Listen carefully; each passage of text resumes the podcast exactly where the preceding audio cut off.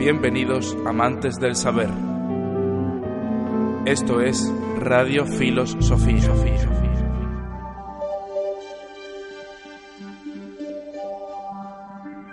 Bienvenidos una semana más a nuestro programa extra preparado para todos vosotros y todas vosotras, nuestros mecenas, a los que os agradecemos enormemente ese cariño que nos dais para que podamos seguir trabajando en torno a nuestra amada filosofía, en torno a nuestro amado conocimiento. Dicho esto, en el programa de hoy vamos a tratar el tema de la otredad desde dos perspectivas completamente diferentes. En una de ellas vamos a estudiar al otro como el ser que siente y padece igual que nosotros y por tanto que nos invita a empatizar con la figura que tenemos enfrente. E igualmente, y por contrario, al otro desde la perspectiva en la que nos vemos en un influjo tal que nos hace creer siempre lo que se dice con respecto a las cosas y nos evita ese ir a buscar la esencia de la cosa misma por nuestros propios medios, lo que vendría a ser algo así como un punto crítico de vista con respecto a las cosas que nos conciernen a día de hoy, no ya solo en un plano trascendental, en preguntas tales como quién soy, a dónde vamos, qué estamos haciendo aquí, sino incluso en cuestiones meramente cotidianas como en decisiones políticas pueda ser o en cualquier otra eh, decisión o en cualquier otra novedad de las que podamos encontrar en nuestro día a día.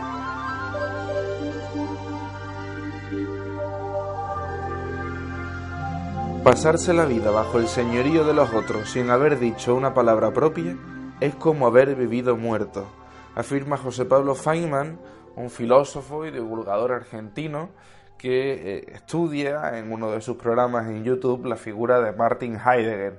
Desde esta perspectiva, lo que nos quiere hacer ver José Pablo Feynman es que en muchas ocasiones, como estábamos comentando antes, dejamos nuestro punto de vista a criterio de lo que dicta la masa, siguiendo también otros libros, como podía ser, por ejemplo, La rebelión de las masas de Ortega y Gasset, donde empezamos a ver esa perspectiva en la que ya es lo que la mayoría dice con respecto a todos los temas en cuestión, la opinión que debe ser llevada a cabo por todos los habitantes de un territorio en particular o por todas las personas tendientes a una cultura particular dentro de una región, etcétera, etcétera.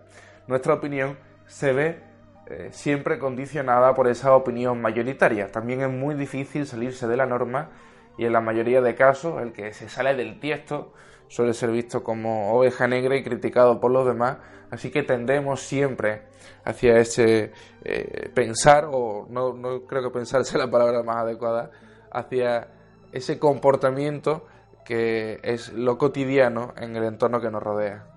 Eh, hoy vamos a reclamar, sinceramente yo lo resumiría como la esencia de la filosofía, que es el pensamiento crítico.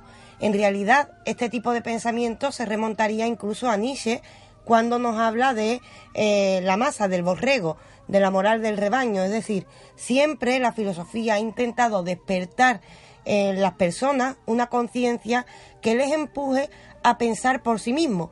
Pero, como bien ha señalado, no es cosa fácil. Y no es cosa fácil precisamente porque somos seres sociales. Y a costa de esto, este es el precio, estamos normalmente influidos por lo que tenemos alrededor. Si acudimos a la otredad con la que hemos empezado el programa, tenemos que decir que normalmente esta temática es tratada sobre todo por la fenomenología y por eso un autor que está tratando a Heidegger precisamente aborda el asunto. Pero hablar de la otredad es hablarla desde distintos puntos de vista.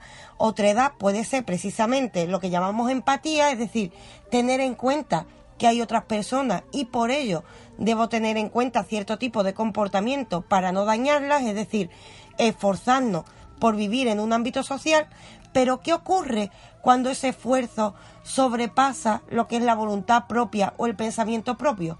Que resulta que nos volvemos esclavos de esa otredad. Y al volvernos esclavos de esa otredad, perdemos el pensamiento crítico, perdemos la capacidad de decidir por nosotros mismos. Llegamos a ser esclavos incluso de tendencias que muchas veces son absurdas y esto es algo que sabemos por experiencia propia le pasa muy a menudo a la sociedad actual. Hablando de filósofos que también nos han tratado este punto de vista sobre el ser críticos con lo que tenemos delante de nosotros, no se nos puede olvidar tampoco citar a la figura de Arthur Schopenhauer, que nos hizo una afirmación que me parece también muy rotunda con respecto a esto, y es que lo que odia el rebaño es aquel que piensa de modo distinto. No es tanto la opinión en sí como la osadía de querer pensar por sí mismo algo que ellos no saben hacer. Es decir, en muchos casos nos vamos a ver rechazados directamente, no ya por lo que estemos pensando, sino exactamente y parafraseando este discurso de Arthur Schopenhauer, por tener la valentía de pensar por nosotros mismos. Por lo general, la mayoría de la gente considera como lo normal una serie de parámetros entre los que desgraciadamente se basa en no tener un punto crítico de razón. Y si nosotros desarrollamos ese punto crítico, automáticamente, según en qué contexto, como es natural, nos veremos desplazados de ese núcleo de personas en el que nos encontremos, incluso aunque sean personas que puedan ser muy queridas por nosotros. Cuando se habla de esto de ovejas negras, ya sea dentro de una familia, dentro de un grupo en concreto, en realidad lo que se está haciendo es determinar que una persona piensa de modo distinto. Y eso no sé por qué a lo largo del tiempo eh, nos ha molestado tanto, el que haya alguien que sea capaz de desarrollar un punto de, vista ah, estrictamente personal. También tengamos en cuenta aquí un punto, y es que a la hora de, desarrollar eh, ese criticismo tenemos que hacerlo desde, desde una perspectiva racional. Tampoco vale el afirmar, por ejemplo, a día de hoy que la Tierra es plana y que se tenga que permitir que alguien se plantee esa cuestión porque sabemos científicamente que eso no es posible. Es decir, y me vais a perdonar que sea así de brusco, pero no estamos hablando de pensar por nosotros mismos tonterías, sino de pensar por nosotros mismos cuestiones que tengan una base detrás que fundamenten lo que estamos diciendo. Esto es algo muy importante que señalar porque estamos en un momento que muchos expertos llaman modernidad líquida. Es decir, estamos en un momento en el que es muy fácil que se cuestione todo pero sin argumento ninguno eh, porque cada vez somos más incrédulos. Al ser cada vez más incrédulos, incluso dudamos de lo que a veces cabe decir que puede dudarse de ciertas cosas, pero de otras eh, tienen una base racional y demostrada científicamente. No obstante, como eh, sobre todo a raíz de las redes sociales que nosotros utilizamos eh, perfectamente como la mayoría de la sociedad, pero cierto es que a través de las redes sociales... ¿Te está gustando este episodio? Hazte fan desde el botón apoyar del podcast de Nivos. Elige tu aportación y podrás escuchar este y el resto de sus episodios extra. Además, ayudarás a su productor a seguir creando contenido con la misma pasión y dedicación.